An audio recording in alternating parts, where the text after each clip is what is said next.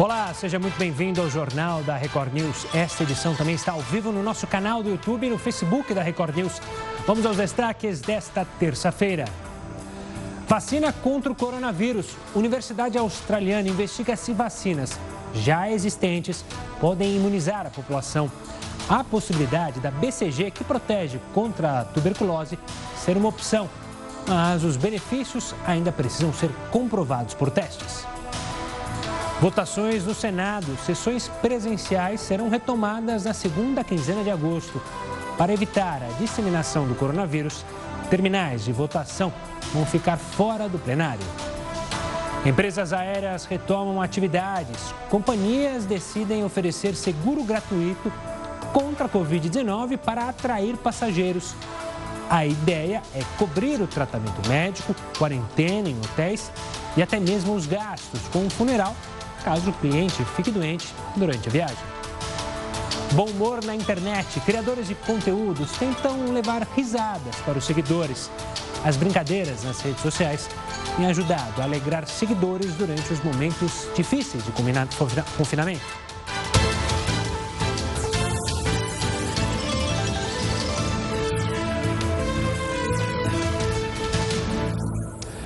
E apesar de aprovarem o trabalho remoto, a maioria das empresas pretende abandonar o modelo ou reduzi-lo quando a pandemia acabar. 94% das empresas brasileiras atingiram ou então superaram as expectativas de resultados com o trabalho remoto. Só que, no entanto, apenas 30% pretendem manter esse modelo em prática quando a pandemia terminar. É o que está revelando a pesquisa Gestão de Pessoas na Crise realizada pela Fundação Instituto de Administração. De todos os funcionários que poderiam executar essas funções remotamente, 89% adotaram o home office. As pequenas empresas foram as que mais aderiram a esse modelo. 52% conseguiram retirar os funcionários das sedes. Entre as médias e grandes companhias, esse número cai para 38%. Das empresas que fizeram a migração para o trabalho remoto, 67% disseram que enfrentaram dificuldades. Esse acesso aos documentos e sistemas, além do comportamento dos funcionários nos ambientes virtuais, foram os principais problemas mencionados. O estudo foi conduzido entre 14 e 29 de abril, com 139 empresas, isso de diferentes portes. E a gente fala mais uma vez sobre vacinas, porque chegou a terceira fase de testes da vacina contra o coronavírus desenvolvido por uma empresa de biotecnologia alemã e a farmacêutica norte-americana Pfizer. Os testes da vacina incluem cerca de 120 locais em todo o mundo e pode envolver até 30 mil voluntários. Vão participar dessa fase as regiões mais atingidas pelo vírus. Aqui no Brasil, a Anvisa já aprovou os testes que vão acontecer em São Paulo e Salvador. Caso os resultados dessa etapa forem positivos, a vacina será submetida à aprovação regulatória em outubro deste ano. Depois disso, a previsão é que sejam produzidas 100 milhões de doses até o fim de 2020 e mais de 1 bilhão até o fim do próximo ano. É bom lembrar que a Pfizer tem acordo com o governo americano. Um lembrete, você que acompanha o jornal da Record News, quer mandar uma mensagem para a nossa equipe? É só mandar um oi para o número 3300-5555. Repetindo, 3300-5555. Vão aparecer algumas opções de jornais. Para falar especificamente com a turma do jornal da Record News, digite a opção 4. Depois disso, é só escrever a sua sugestão. Continue participando por lá. Agora a gente fala do Reino Unido, que decidiu organizar um plano de combate ao sobrepeso. Pois é, após a divulgação de mais um estudo que destaca a obesidade como um fator agravante para pacientes com coronavírus. Uma pesquisa realizada pela autoridade sanitária inglesa revelou que as pessoas acima do peso têm 40% a mais de riscos de morrer pela Covid-19. Então, a obesidade, por si só, ela já tem um fator de risco de desenvolver diabetes, de ter problema cardiorrespiratório, de hipertensão arterial. E qual a relação disso com o coronavírus? Né? Então, a obesidade, ela como qualquer outra doença, ela diminui a imunidade da pessoa. Né? Então a pessoa fica mais suscetível a desenvolver a forma mais grave da doença. Foi pensando nisso que a Inglaterra resolveu iniciar essa campanha de incentivo a uma vida mais saudável. Entre as medidas anunciadas pelo governo britânico está limitar os anúncios de fast food na televisão e obrigar os restaurantes a detalhar as calorias dos cardápios. A partir de agora, os médicos também vão poder prescrever atividades físicas, como forma de cuidar da saúde, como é o caso de andar de bicicleta. Os supermercados vão ter que acabar com os descontos em comidas não saudáveis e não poderão colocar esses produtos em locais atrativos, como na frente das caixas registradoras ou então na entrada dos estabelecimentos. Dados do Reino Unido mostram que 63% dos adultos estão acima do peso. Desses, 36% se encontram em situação de sobrepeso e 28% são considerados obesos. O problema também atinge as crianças. Uma a cada três crianças com idades entre 10 e 11 anos já enfrentaram distúrbios de peso. O próprio primeiro-ministro britânico, Boris Johnson, teve que ser hospitalizado na UTI depois de contrair a Covid-19. Ele reconheceu em diversas ocasiões que desenvolveu uma forma grave da doença por causa do peso que é excessivo. De acordo com o jornal The Guardian, o plano tem como objetivo ajudar 35 milhões de pessoas a perder peso e também a viver de forma mais saudável. Para essa campanha, deve ser disponibilizado um financiamento de aproximadamente 10 milhões de libras, o equivalente a quase 67 milhões de reais. Assim como acontece no Reino Unido, o índice de obesidade no Brasil também é alto. Com o isolamento social e essas consequências da pandemia, o sedentarismo aumentou no país, o que sinaliza um alerta para o risco do desenvolvimento da doença.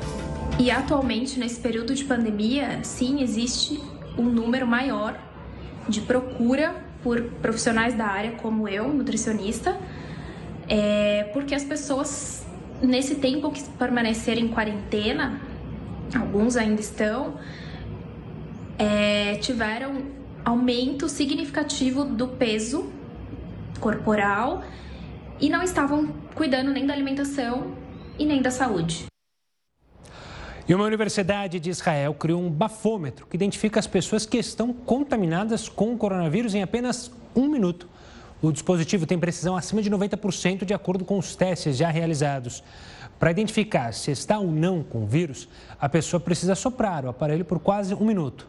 Os sensores do dispositivo vão analisar as partículas da respiração e dar o resultado em segundos. O aparelho consegue dar o resultado mesmo quando a pessoa não apresenta os sintomas. O bafômetro foi submetido à Agência Norte-Americana de Controle de Alimentos e Medicamentos, a Anvisa americana. Se aprovado, a previsão é que chegue ao mercado em outubro ou novembro.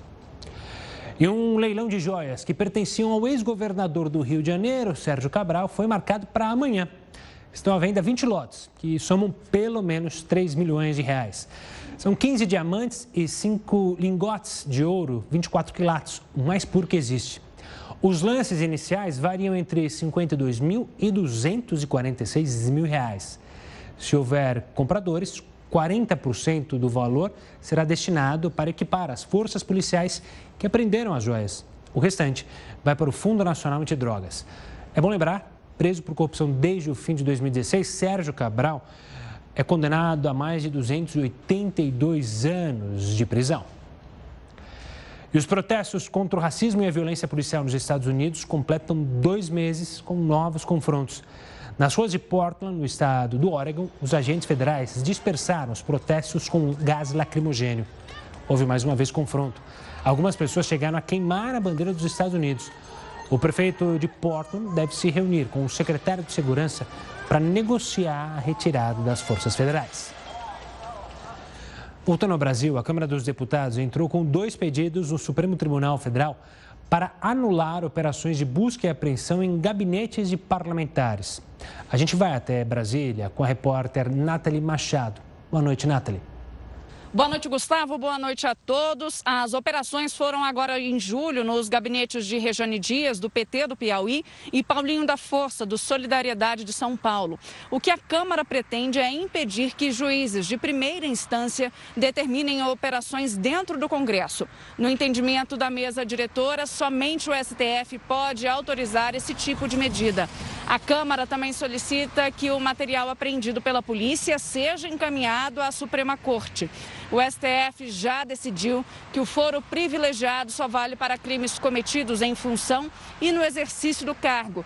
E por isso, milhares de processos contra parlamentares foram para as instâncias inferiores. Mas ficou essa dúvida sobre operações nos gabinetes. De Brasília, Nathalie Machado. Obrigado, Nathalie. E uma universidade australiana investiga se vacinas já existentes podem imunizar a população contra a Covid-19 a possibilidade da BCG, que protege contra a tuberculose, ser uma opção. Só que os benefícios ainda precisam ser comprovados através de testes. É o que você acompanha no próximo bloco. Daqui a pouquinho eu te conto essa e outras informações mundo afora. Jornal da Record News de volta para falar do procurador Mário Sarrubo, que abriu um inquérito para investigar a conduta do desembargador que rasgou uma multa em Santos, no litoral paulista. Segundo o procurador, houve evidente abuso de poder. O inquérito civil vai apurar se o desembargador feriu o princípio da moralidade, o que pode caracterizar ato de improbidade administrativa, além de desacato ao rasgar e jogar no chão a multa por estar sem máscara. Procedimento pode resultar numa ação civil pública que pode levar à perda do cargo. A defesa do desembargador disse que ainda não foi notificada. Pesquisadores americanos descobriram que a mesma mutação genética que tornou o coronavírus mais infeccioso também pode fazer com que ele se torne mais vulnerável às vacinas. De acordo com os cientistas da Universidade da Pensilvânia, nos Estados Unidos, a mutação aumentou o número de espinhos do vírus. Estes espinhos permitem que o vírus se conecte às células das mucosas e inicie a infecção. Só que a boa notícia é que essas vacinas, que já estão em fase final de testes, foram criadas para combater justamente este espinho. Mudando um pouco de assunto, policiais fizeram buscas pela garota Madeleine McCann em um quintal na Alemanha. A menina inglesa, que desapareceu há 13 anos em Portugal, foi procurada na periferia da cidade de Zielze. Os investigadores usaram cães farejadores, pás e escavadeiras. A investigação, no entanto, ainda não foi concluída. E as empresas aéreas estão paralisadas há cerca de quatro meses. Com a retomada das atividades e o receio de muitas pessoas de voltar à rotina, uma companhia resolveu oferecer seguro gratuito contra a Covid-19. As companhias aéreas não veem a hora de voltar. Afinal, o setor foi um dos mais afetados pela pandemia do coronavírus. De acordo com a Associação Internacional de Transporte Aéreo, as companhias podem perder 430 bilhões de reais em receita este ano. Para iniciar a retomada dos voos, a Emirates decidiu usar a criatividade. Vai oferecer um seguro gratuito contra o coronavírus. A ideia da companhia é cobrir o tratamento médico, quarentena em hotéis e até mesmo os gastos com funeral, caso o passageiro que viaje pela empresa fique doente durante a viagem. O tratamento vai ser bancado mesmo que a infecção tenha acontecido durante o voo ou depois. As empresas entenderam que as pessoas necessitam de garantias para voltarem a viajar tranquilamente. De acordo com a Emirates, a oferta é válida por 31 dias a partir do primeiro voo do passageiro, mas tem tempo limitado. Começa a partir de agora e vale para todas as passagens adquiridas, independentemente da classe, destino ou viagem, e termina no fim de outubro. A empresa afirmou ainda que cobre gastos médicos de até 990 mil reais e as hospedagens de até 600 reais por dia. A companhia também deixou claro que, se forem necessários funerais, os passageiros vão ter ajuda de custo, que pode chegar a 9 mil reais. Um levantamento mostrou que a reciclagem de lixo aumentou 35% com o isolamento social aqui em São Paulo. De acordo com a Autoridade Municipal de Limpeza Urbana, 7.800 toneladas de resíduos foram para a reciclagem. No mesmo período do ano passado, esse número chegava a 5.800 toneladas. O fato de mais pessoas permanecerem em casa também levou a uma queda de aproximadamente 22% nos dados de varrição, já que o volume de resíduos nas ruas é menor. A busca por pontos de coleta de lixo espalhados pela capital paulista também aumentou.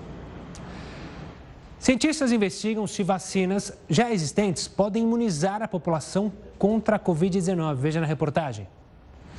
Obrigatória desde a década de 70 e disponibilizada gratuitamente pelo SUS, a vacina BCG protege contra as formas graves da tuberculose. Uma pesquisa da Universidade de Melbourne, na Austrália, tenta descobrir se a BCG oferece alguma proteção contra o coronavírus.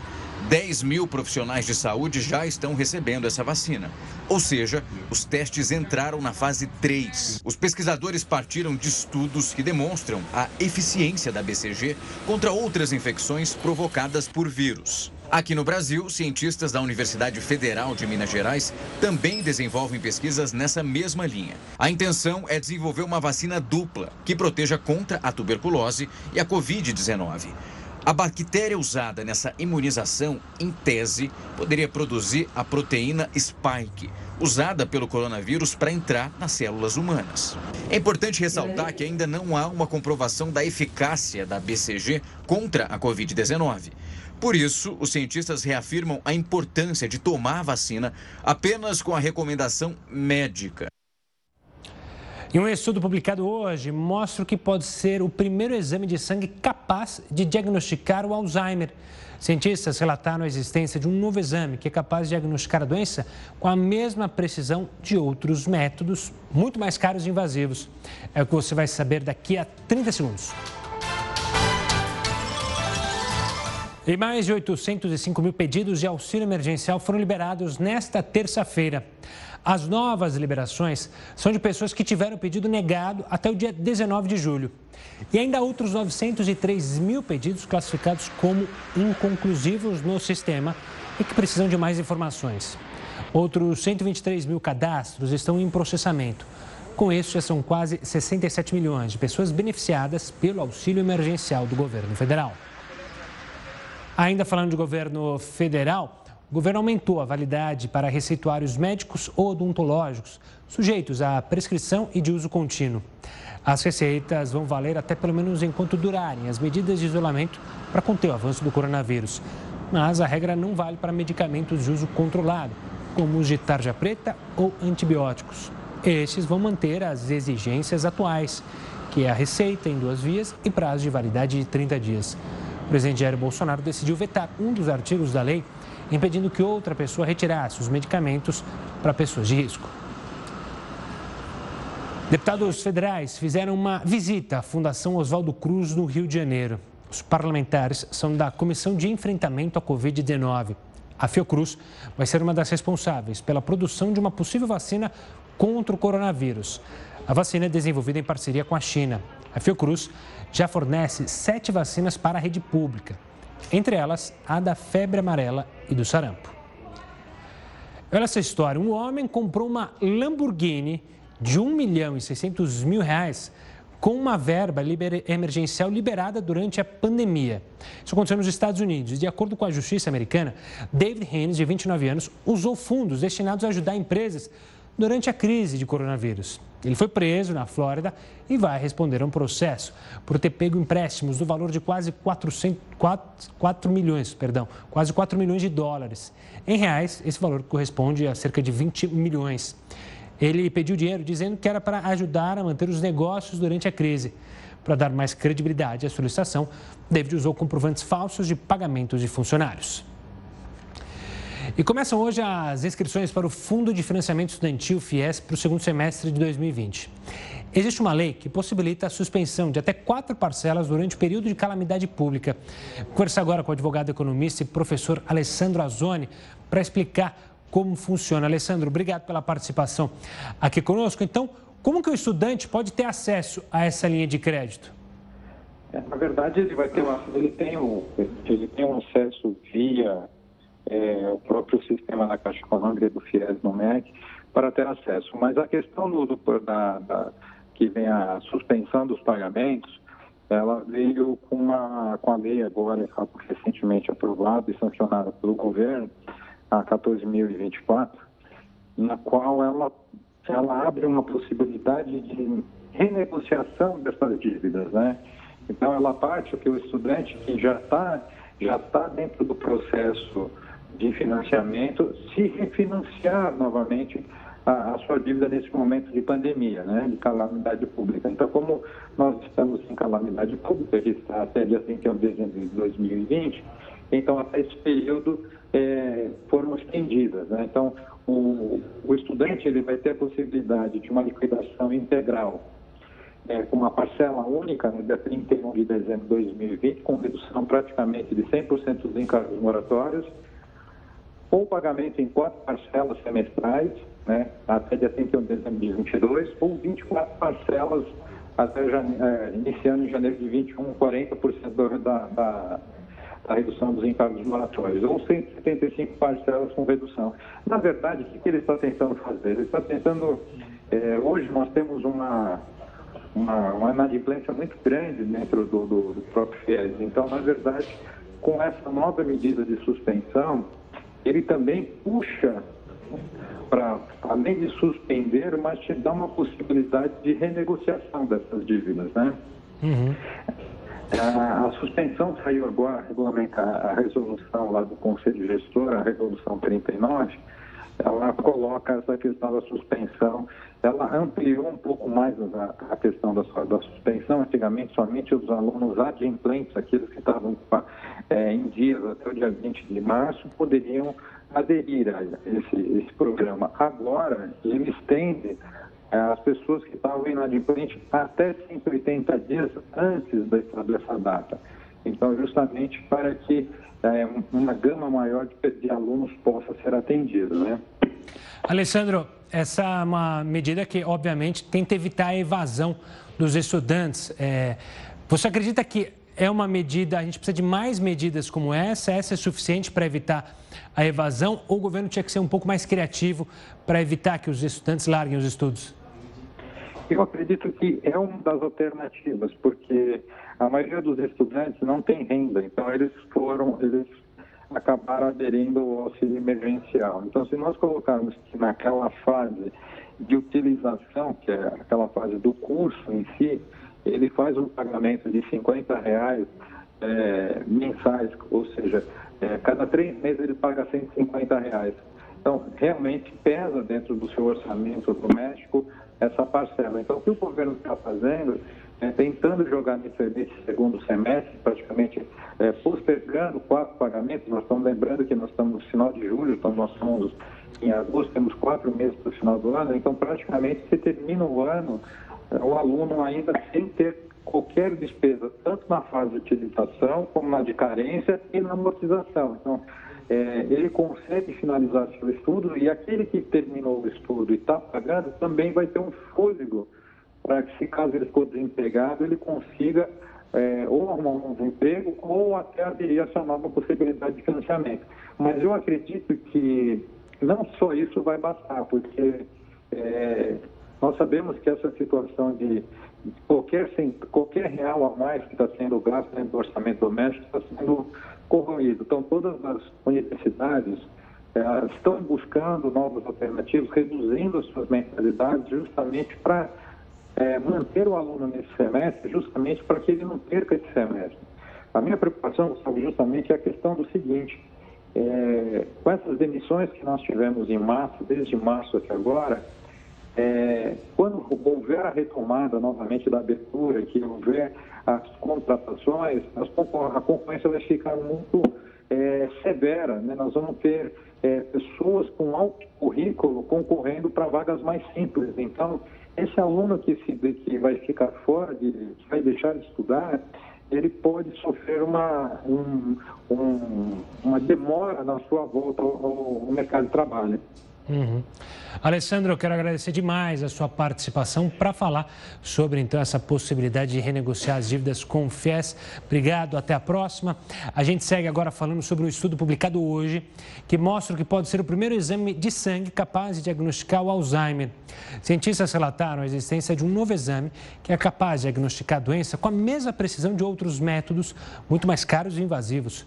Atualmente, o Alzheimer é detectado por exclusão e por relatos de familiares.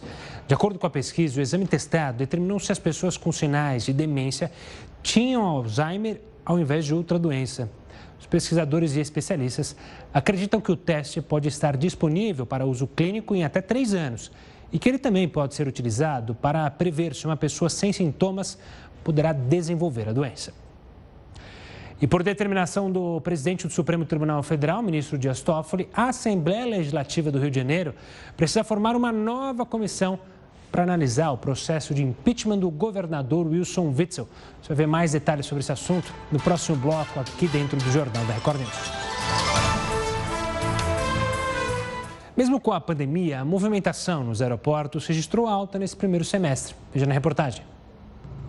Minérios e produtos agrícolas puxaram para cima os resultados dos portos públicos, enquanto outros setores da economia pisavam no freio. De acordo com o Ministério da Infraestrutura, foram mais de 168 milhões de toneladas transportadas no primeiro semestre do ano, contra 158 milhões nos seis primeiros meses de 2019. 10 milhões a mais, um aumento de 6,6% no período. Para o governo, a publicação da medida provisória, que flexibilizou as relações de trabalho durante a pandemia, foi fundamental. A MP foi muito importante, ela trouxe a escalação eletrônica, ela colocou os portos como uma atividade essencial. Ela permitiu, ela cuidou da saúde dos funcionários, permitindo então o afastamento daqueles funcionários é, vulneráveis, mas com garantia de renda. Foi possível então fazer manter os portos funcionando sem, sem grandes problemas. A movimentação dos portos públicos puxou a alta do setor em geral. De janeiro a maio foram 436 milhões de toneladas, quase 4% a mais em relação ao mesmo período de 2019. Para o próximo semestre, nós esperamos também a continuidade desse crescimento e de tal forma que o crescimento anual seja na ordem de 6 a 7% em relação a 2019. E quase 30 milhões de, brasile... de domicílios brasileiros receberam auxílio emergencial em junho. Isso reduziu a proporção de pessoas que vivem abaixo da linha da pobreza ao menor nível em 40 anos. No mês passado, 3,3% da população vivia com cerca de 154 reais mensais por membro da família. Esse número representa quase 7 milhões de pessoas. Em maio, esse percentual era de 4,2%, o equivalente a quase 9 milhões de pessoas nessa situação. Por determinação do presidente do Supremo Tribunal Federal, ministro Dias Toffoli, a Assembleia Legislativa do Rio de Janeiro precisa formar uma nova comissão para analisar o processo de impeachment do governador Wilson Witzel. A defesa de Witzel pediu ao Supremo Tribunal Federal a suspensão da comissão que analisava o pedido de impeachment por entender que não houve respeito à divisão proporcional dos deputados conforme o tamanho das bancadas. A atual comissão é formada por 25 deputados, um de cada partido. O processo foi aberto em junho com base nas investigações das compras suspeitas feitas pelo Estado para o combate ao coronavírus. Para o advogado do governador, a comissão foi formada às pressas para acelerar a abertura do processo. Por exemplo, se um partido tem 10 deputados, deve indicar quatro. Se tem oito, deve indicar três, se tiver seis, deve indicar dois. Por quê? Em razão do princípio da representação democrática. O presidente do Supremo Tribunal Federal, ministro Dias Toffoli, concordou com o argumento e determinou a instalação de uma nova comissão mas é possível recorrer. Os deputados vão entrar com o recurso já na próxima semana, quando termina o recesso do Judiciário.